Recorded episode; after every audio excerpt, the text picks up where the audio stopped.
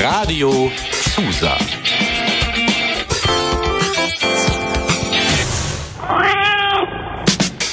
Katerfrühstück. Euer Uniradio aus Lüneburg. Wir machen euch wach mit jeder Menge Musik und Infos. Partys und Politik. Menschen und Meinungen. Alles rund um den Campus und aus Lüneburg.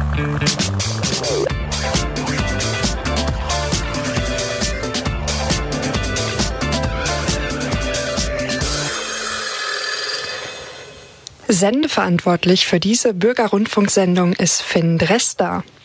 Ja, ein wunderschönes Moin an alle ZuhörerInnen da draußen. Hier steht Helly am Mikrofon, neben mir ist Lotte. Moin Lotte. Moin.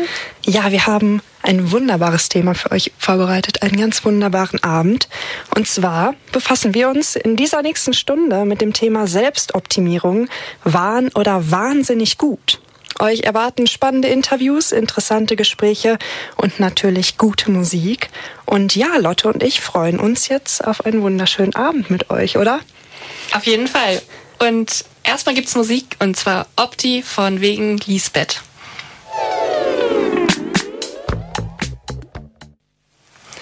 Ja, bei der letzten Redaktionssitzung, als wir uns für dieses Thema Selbstoptimierung entschieden haben, da haben wir langsam schon gemerkt, ah, uns sitzt hier allen so langsam die Prüfungsphase im Nacken.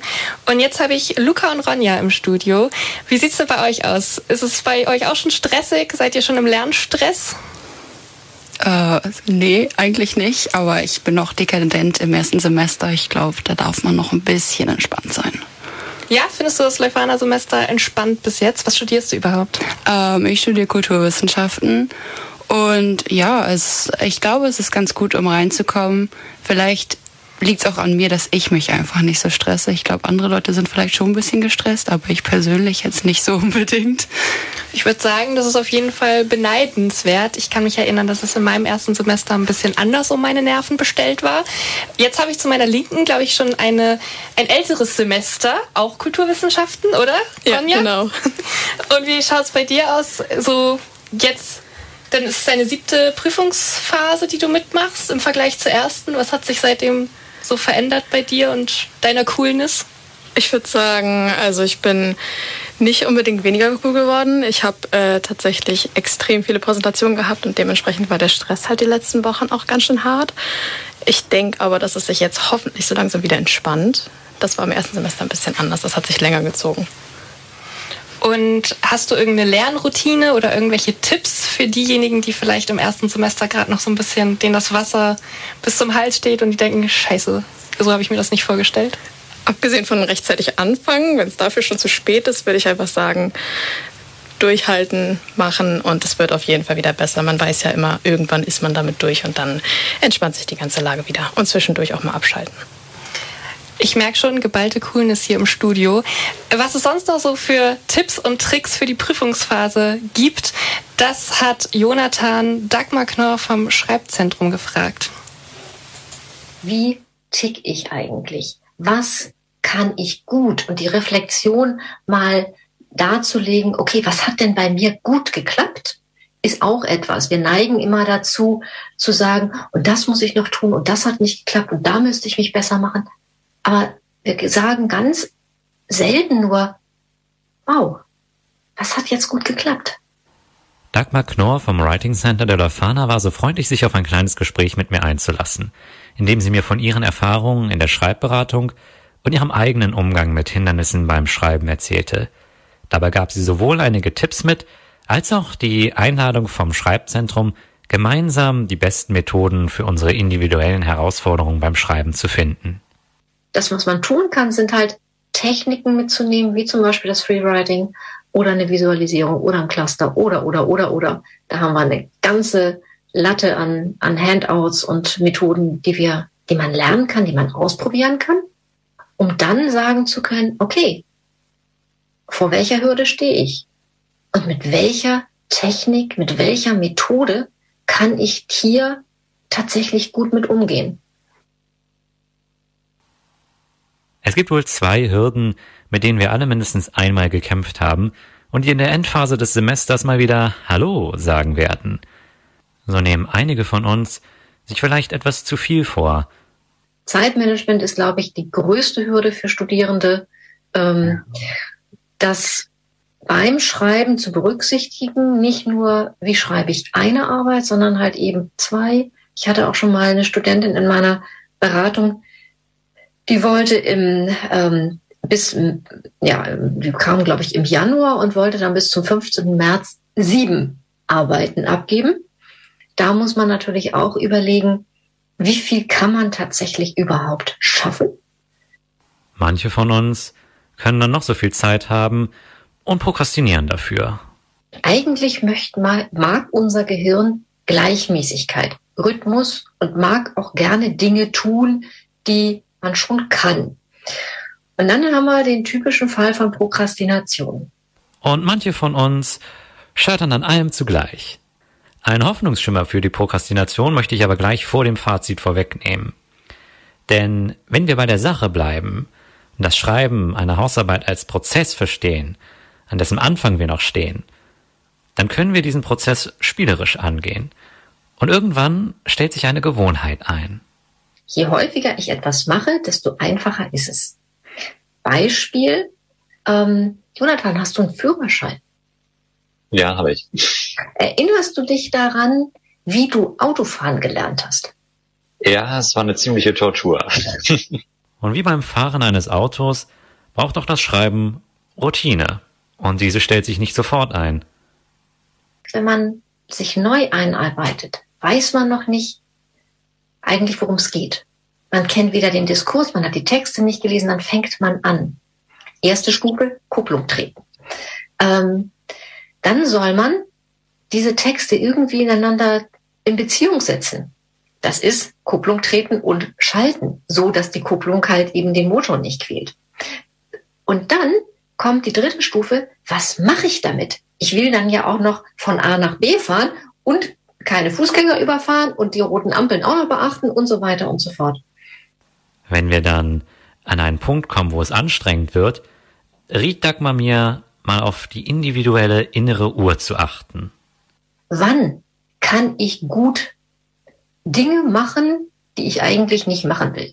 Für die einen ist das eher morgens. Ich bin zum Beispiel so ein Mensch, wenn ich richtig anstrengende Tätigkeiten, also geistig anstrengende Tätigkeiten machen muss, dann mache ich das bis morgens um 10 Uhr.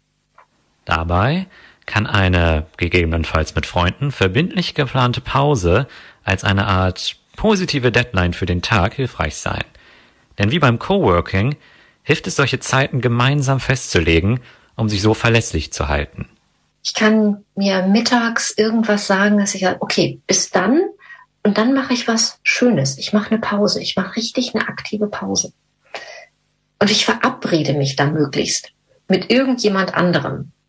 Dann kommt man nämlich in die ähm, in so einen Rhythmus, dass man sagt, okay, jetzt muss ich arbeiten, will ich arbeiten, dann kann ich mich nachher auf was freuen. Ich denke, die Quintessenz aus meinem Gespräch mit Dagmar, die ich für diesen kurzen Beitrag zusammenfassen könnte, wäre, dass wir alle anders am besten lernen. Vielleicht hilft es, nicht zu sehr auf gleiche Schwächen zu schauen, an denen wir arbeiten müssen, aber auf diverse Stärken zu achten, die wir entdecken können. Für mich ganz wichtig ist, ist, dass man seinen persönlich eigenen Weg findet, mit diesen Herausforderungen umzugehen. Da gibt es halt leider kein Patentrezept für. Ich habe für mich zum Beispiel festgestellt, ich bin eine, eine Zehnkämpferin nach Schreibtypentest. Das heißt, ich habe, ich muss mich ranrobben an Texte, wenn die für mich schwierig sind. Ich kann super tolle Gliederungen schreiben, die nichts mit meinem eigenen Schreiben zu tun haben. Ähm, ne, ich kann auch ganz toll Exposés schreiben oder Abstracts, die nichts mit meinem eigenen Tun zu, zu tun haben. Das heißt, ich habe da an dieser Stelle meinen Weg gefunden. Und das ist etwas, was ich eigentlich jedem mitgeben möchte. Ehrlich zu sich zu sein, zu sagen, was funktioniert für mich und deswegen auch dieses Rückblicken, was hat schon mal funktioniert. Und ja, wenn man noch keine Erfahrung hat, bleibt einem nicht so wahnsinnig viel übrig, als Dinge auszuprobieren und dann nach und nach zu sagen, okay, das funktioniert für mich und das funktioniert für mich nicht. Ich habe beim Schreibzentrum bereits einige Workshops und Angebote mitgemacht, um den eigenen Schreibprozess besser bewältigen zu können, und es hat mir auch was gebracht. Natürlich ist ein Arbeitsprozess mit zufriedenstellendem Ausgang damit noch keine Garantie. Am Ende ist es für uns Studis ein Lernprozess. Der dauert lang und ist für jeden anders. Jeder von uns hat eine eigene Perspektive auf Dinge. Und ähm, ich muss das tatsächlich selber mir erarbeiten, wie ich auf ganz bestimmte Dinge gucke. Da kann ich nicht darauf vertrauen, dass es dass ich das aus Texten herauslesen kann, sondern das ist meine Konstruktionsarbeit. Und das ist anstrengend, aber auch toll. Radio Susa.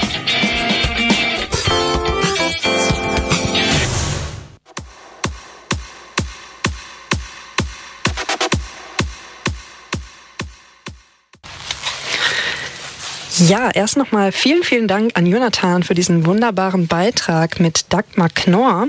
Da konnten wir wahrscheinlich alle richtig viel rausziehen.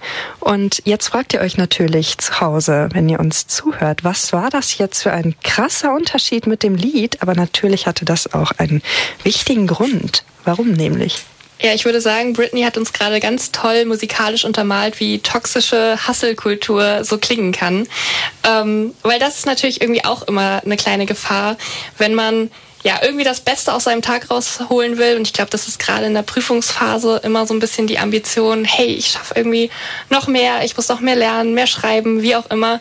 Und mir ist vor allem aufgefallen in der Zeit, wo ich dann doch ganz gerne mal prokrastiniert habe und auf Social Media gelandet bin, dass ich aktuell absolut überschwemmt werde mit irgendwelchen Lernroutinen, Morgenroutinen und eigentlich darf ich nicht mehr schlafen, muss permanent nur noch Yoga machen und grünen Saft trinken. Das ist so krass, oder? Ich habe seit ein paar Wochen auch das Gefühl, es ist überall, egal auf welcher Plattform du bist, ob du auf Instagram bist oder auf YouTube oder plötzlich nach Nachrichten schaust, überall ploppt dieses Thema auf und es ist auf so eine extreme Art und Weise, dass man gar nicht mehr weiß, wie, wie schaffe ich das denn überhaupt? Oder möchte ich diesem Ideal entsprechen?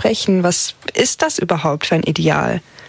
Ja, absolut. Ich würde sagen, dass einem das so bewusst wird, es dauert ja auch immer eine ganze Weile. Tatsächlich hat dieser zum Beispiel That Girl äh, Trend schon 2021 äh, begonnen mit äh, Kylie Stewart. Die hat nämlich damals so eine äh, ein Video gepostet von wegen How to Become That Girl und ähm, hat damit irgendwie den Start gegeben für ja eine Flut von Morning Routines und hat damit irgendwie auch meiner Meinung nach ein sehr fragwürdiges und nicht sonderlich diverses Frauenbild ähm, ins Rollen gebracht. Ähm, wenn man sich die Videos mal so anschaut, es sind alle schlank, sportlich, ja, und wie ich schon meinte, also was anderes als Yoga und grünen Saft gibt's auf jeden Fall nicht mehr.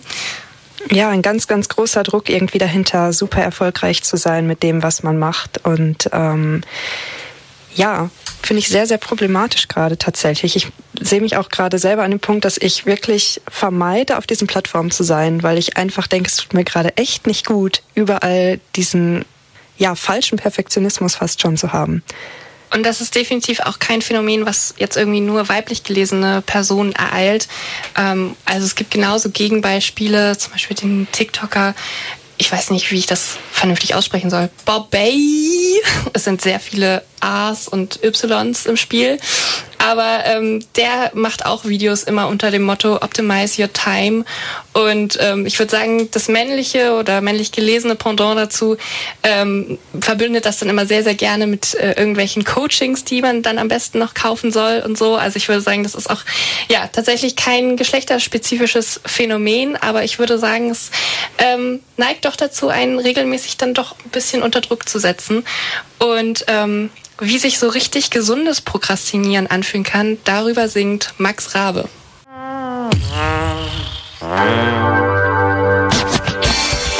Radio Susa.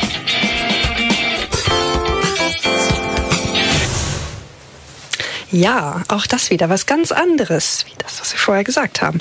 Aber wie Lotte eben schon gesagt hat, manchmal ist es ja gar nicht so schlecht, sich dann einfach mal hinzulegen, den perfekten Moment, Moment sein zu lassen und ähm, ja, einfach mal diesen ganzen Stress rauszunehmen. Trotzdem möchte man ja irgendwie durch diese Prüfungsphase kommen.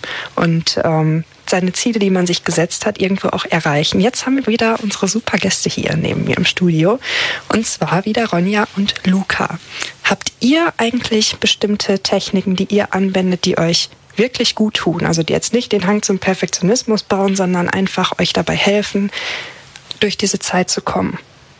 Ähm, ja, also wir hatten eben schon mal ein bisschen überlegt und ich muss tatsächlich sagen, was so Medien angeht, bisschen unangenehm fast schon. Ich bin total der Fan von diesen TikTok-Live-Videos, so Study with Me, wo dann irgendwie vier Stunden lang gelernt wird, immer mit so Pausen zwischendurch. Man kann mal in die Kommentare gucken und dann geht's wieder weiter. Das ist super.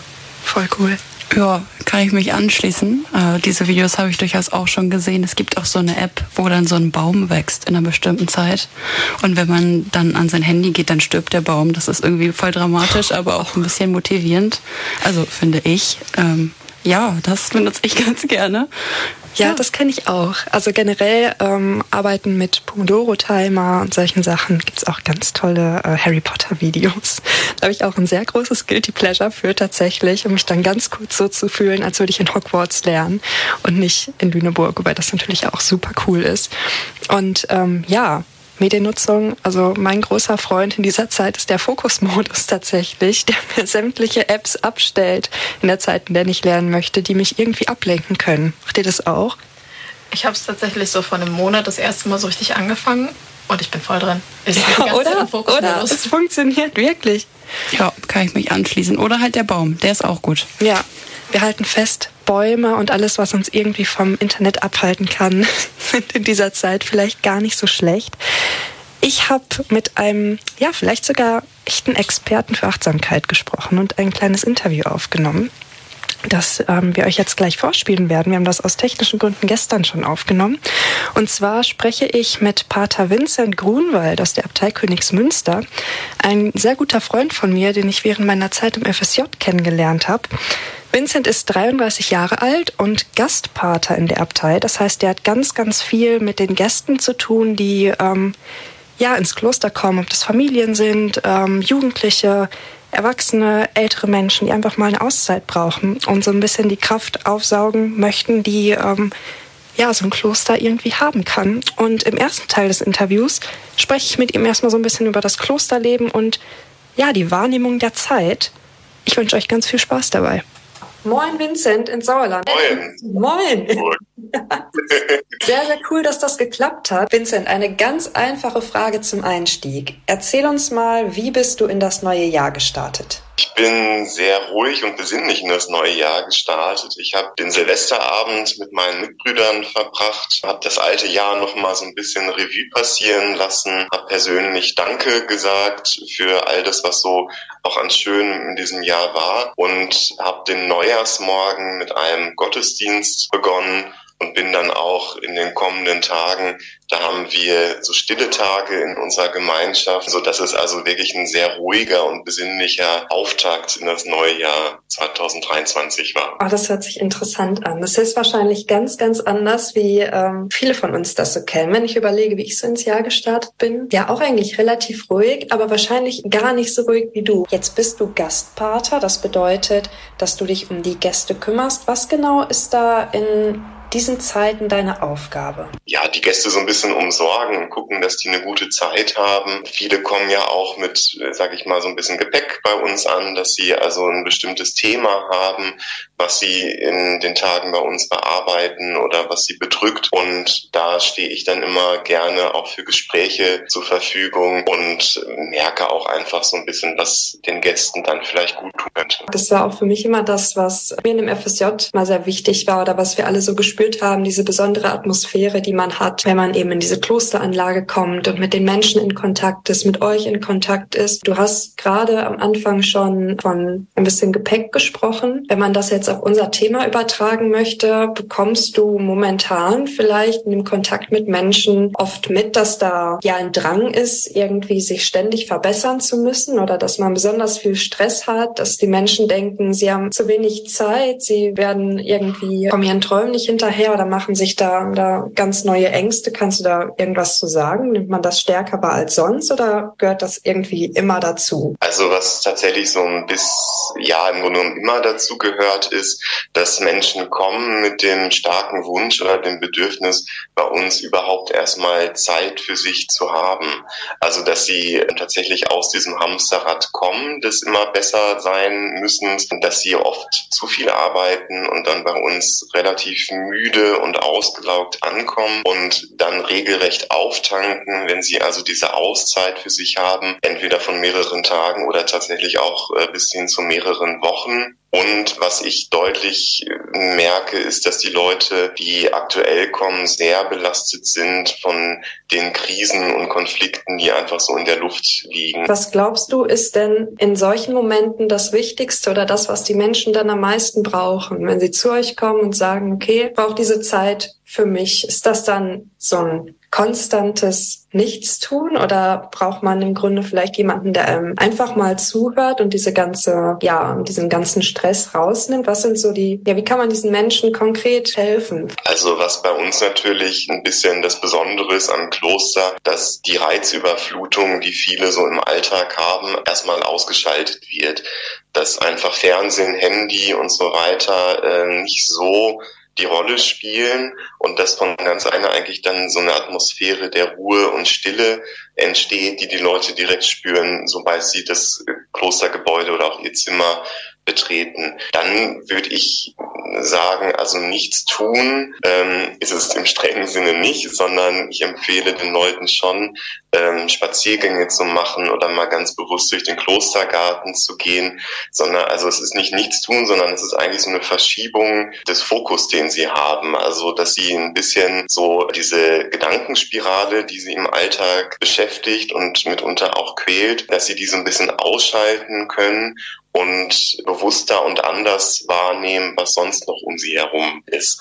Und ich glaube, dadurch, dass man so bestimmte Reize rausnimmt, wird eine gewisse Wachheit oder Aufmerksamkeit überhaupt erst möglich für, für andere Sachen. Also das kann dann tatsächlich die erste Kaffeetasse am Morgen sein, die man ganz bewusst und in Ruhe trinkt, aber es ist eben auch der Sonnenaufgang, und die Natur, die man sieht. Man hört auf einmal die Vogelstimmen, dann wenn, wenn mal der ganze Lärm rausgenommen ist, solche Dinge. Ja, sehr interessant. Eben auch dieses Zurücknehmen oft von diesen ganzen Eindrücken, die auf, ja, einprasseln einfach. Ne, man steht auf morgens, man geht vielleicht zur Uni direkt, man checkt Mails, man ist auf WhatsApp, man schaut, okay, was ist heute überhaupt los? Und all diese Einflüsse, die man manchmal am Tag gar nicht so richtig verarbeiten kann, mal irgendwie versuchen abzuschalten, ist, glaube ich, ein sehr, sehr guter Weg. Und ja, einfach mal rauszugehen auf die Dinge zu achten, die um einen herum sind. Schon sagst Natur, Tiere, Vögel.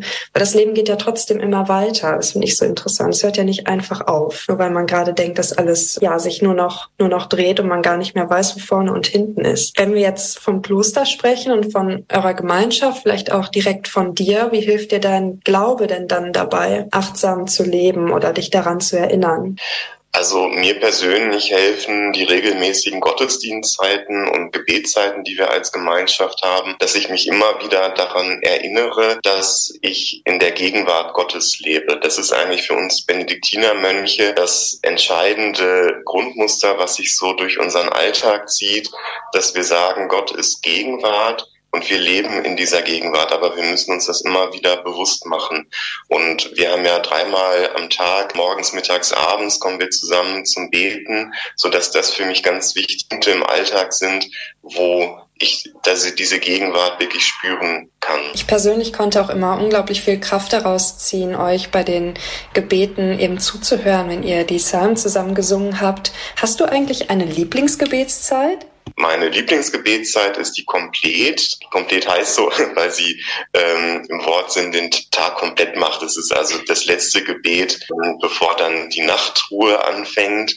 Und mir persönlich hilft das, den Tag so nochmal abzuschließen, zu sagen, all das, was eben heute gewesen ist, lege ich zurück in Gottes Hände und bin dankbar für das, was ich heute an Schönem erlebt, erleben durfte und das, was aber auch schwierig war oder was mich aufgewühlt hat, auch das gebe ich jetzt erstmal zurück in Gottes Hände, so dass es mich also nicht die ganze Nacht über auffühlen muss. Ja, es ist ein schöner Gedanke, einfach auch nochmal bewusst den Tag abzuschließen. Ich glaube, dass das jeder auch so ein bisschen in seinen Tag integrieren kann.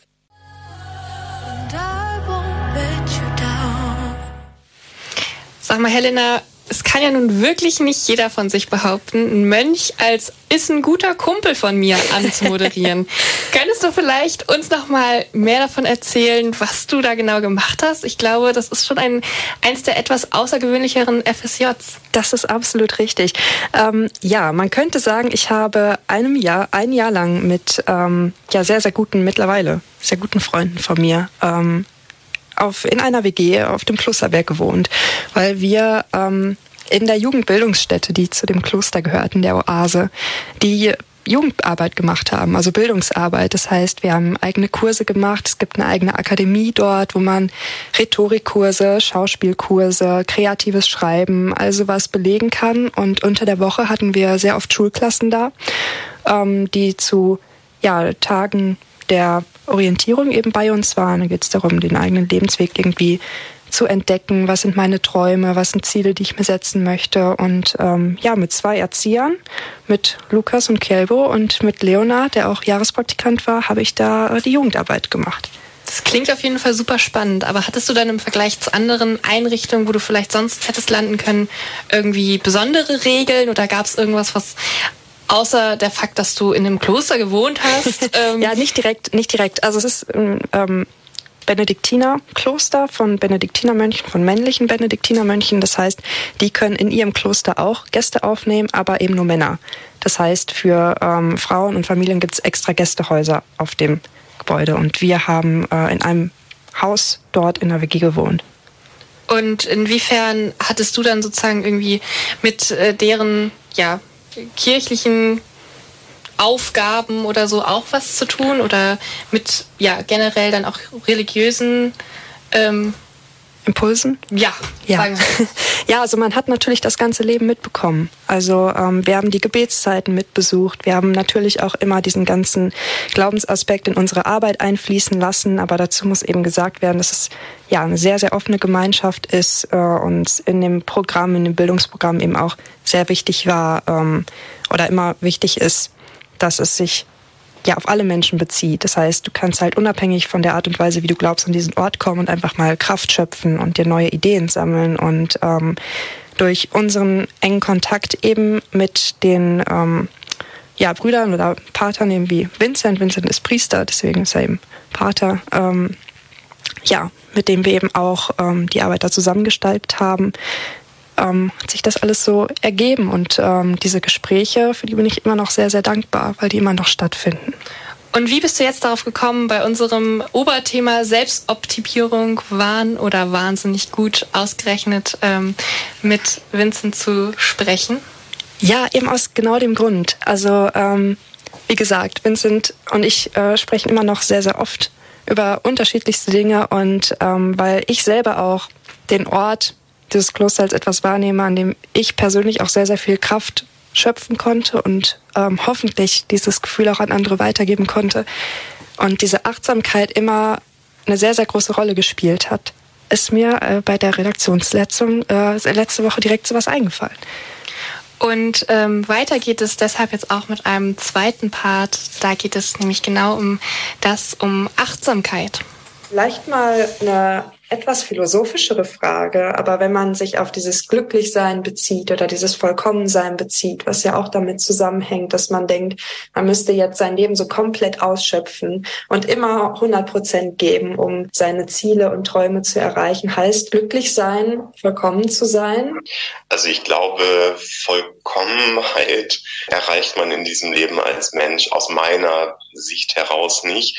Und als religiöser Mensch ist eben meine Perspektive, dass die Vollkommenheit bei Gott ist, dass mir aus meinem eigenen Streben heraus eben nicht möglich ist, die zu erreichen. Was schon möglich ist, diese, diese Momente des Glücks, des Ganzseins, dieses Bewusstseins oder so, dass da etwas aufleuchtet von dieser göttlichen Vollkommenheit. Aber ich persönlich glaube, dass da eben immer etwas unausgeschöpft bleibt, was mich aber gleichzeitig auch entlastet, weil aus meinem christlichen Glauben heraus eben sage, dieses Leben ist ja nicht alles, was ich habe. Also es ist nur eine bestimmte Zeitspanne, die mir auf der Erde geschenkt ist und ich weiß nicht, wie lange die ist. Aber ich bin eben fest davon überzeugt, dass danach nochmal etwas kommt und dass der Tod eben kein Punkt ist, sondern ein Doppelpunkt, so dass ich gar nicht unter diesem inneren Druck stehe. Ich muss das Maximale aus diesem Leben herausholen. Ja, das ist ein sehr interessanter Gedanke auch. Ja, diesen ersten Teil, den du erläutert hast, habe ich jetzt auch noch mit Freundinnen drüber gesprochen, dass man vielleicht am Tag so kleine Momente hat, denen man denkt, ja, die, die machen mich gerade unglaublich glücklich, aber sind die gar nicht so groß, sondern eher eher vielleicht klein und vielleicht wären die mir in einem anderen Moment gar nicht wirklich aufgefallen. Aber in dem Moment merke ich, dass da irgendwas ist, was mich einfach unglaublich glücklich macht. Und ja, nach diesen Momenten vielleicht auch gezielt zu suchen. Vielleicht ist das auch so ein Stück weit Achtsamkeit oder achtsam zu leben. Wenn wir jetzt überlegen, dass wir ja jetzt noch zwei Wochen Vorlesung haben und dann beginnen Klausuren und Hausarbeiten. Kennst das wahrscheinlich auch noch. ähm, was wären so Tipps, die du geben würdest in der Zeit? Was mir eben auch wichtig wäre, also die Gebetszeiten, die wir haben, das ist ja im Grunde genommen so Quality Time mit Gott, die wir uns gönnen. Und das sind über zwei Stunden am Tag. Und das ist eben keine verlorene Zeit, sondern daraus ziehen wir wirklich so diese ganze Energie. Und halte das für extrem wichtig, dass man auch in Prüfungszeiten eben sein, sein Leben, was man so neben der Uni hat, also was so auch daraus besteht, sich mit Freunden zu treffen, äh, mit dem Partner oder der Partnerin, dass es ganz wichtig ist, sich diese besonderen Zeiten und Auszeiten auch wirklich zu nehmen, weil die einem so viel Energie und Lebensfreude nochmal geben, dass sich das eigentlich aus eigener Erfahrung heraus nur positiv auf das Lernen und äh, den Prüfungsstress auswirken kann. Ja, das ist sehr schön. Wenn da jetzt so eine Bestätigung hat, dann kann er das auch sehr, sehr gut durch die durch die Zeit führen. Also vergesst nicht, einfach in dieser Zeit trotzdem alles zu machen, was euch einfach glücklich macht. Dann habe ich jetzt eine letzte Frage an dich. Gibt es einen Spruch oder ein Zitat, was dich in solchen Zeiten immer sehr bestärkt hat? Also es gibt tatsächlich einen Spruch, der Meister Eckhart zugeschrieben wird. Das ist ein Theologe des Spätmittelalters, der sich sehr viel so mit Mystik, also das, was man heute so als Achtsamkeit, Meditation und so bezeichnen würde, beschäftigt hat.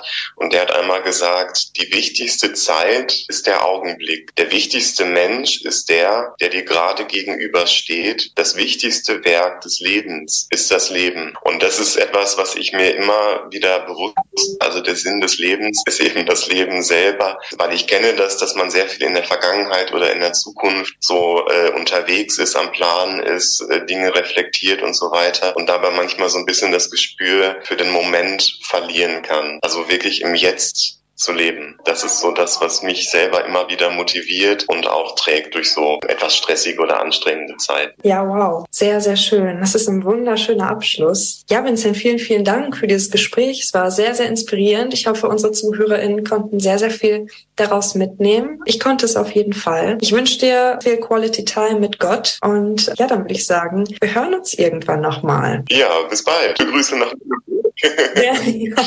Liebe Grüße zurück.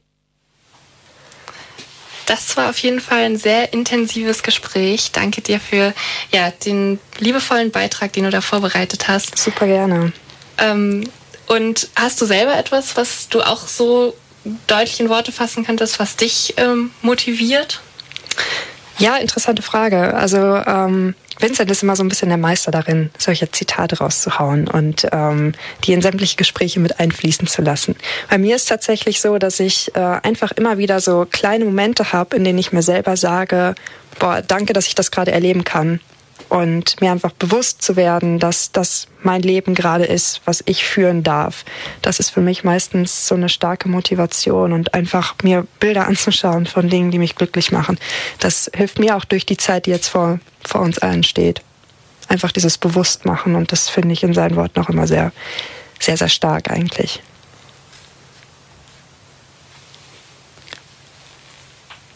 Genau, hast du auch was? Äh, was mich so im Alltag motiviert? Ja. Ähm, Ich würde sagen, das ist tatsächlich äh, gerade im Studium für mich manchmal gar nicht so leicht zu beantworten, weil ähm, da zum Beispiel so eine Bestätigung für irgendwie getane Arbeit, äh, das kommt irgendwie immer am Ende des Semesters einmal durch so eine Flut an, an Prüfungen und ja, Leistungsabgaben.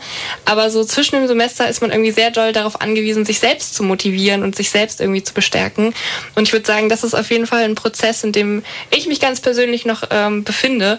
Und ähm, da habe ich einfach für mich dann festgestellt, dass äh, dann auch ein Ausgleich oder viele kleine äh, Freuden und Hobbys da sehr ähm, ja, helfen können, dass man eben nicht den Fokus nur auf äh, eine Leidenschaft oder auf ein Thema legt oder nur auf Leistungen irgendwie in der Uni. Ähm, und dazu gehört zum Beispiel durchaus auch das äh, Katerfrühstück und hier jetzt zu stehen. ja, voll. Ich habe mich auch die ganze Zeit schon drauf gefreut, irgendwie. Und ich glaube eigentlich, das, was du gerade gesagt hast, fasst unser ganzes Thema super gut zusammen. Also macht euch nicht so einen Stress mit dem Ganzen. Erinnert euch einfach so daran, was, was euch wirklich wichtig ist, was euch glücklich macht, was euch gutes Gefühl gibt.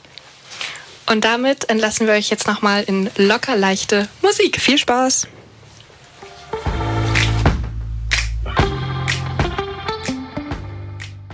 Ja, ich schätze, wenn diese ganze Prüfungsphase vorbei ist oder sich zum Ende neigt, dann träumen auch wir von dieser Welt. Vielleicht auch schon in zwei Wochen, wenn es losgeht.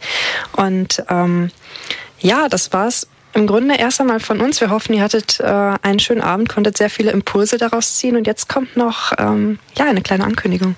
Genau, noch ein kleiner Service-Hinweis aus aktuellem Anlass und ich würde sagen, das Oberthema Prüfungsstress und Phase passt da auch ganz gut, weil es ja einige Änderungen geben soll. Und ähm, ja, ich empfehle euch, morgen um 13.30 Uhr euch vielleicht mal in Richtung Mensa zu bewegen. Man munkelt, da sollte äh, sich einiges bewegen und ähm, ja, danach um äh, 14.30 Uhr ab ins Auditorium.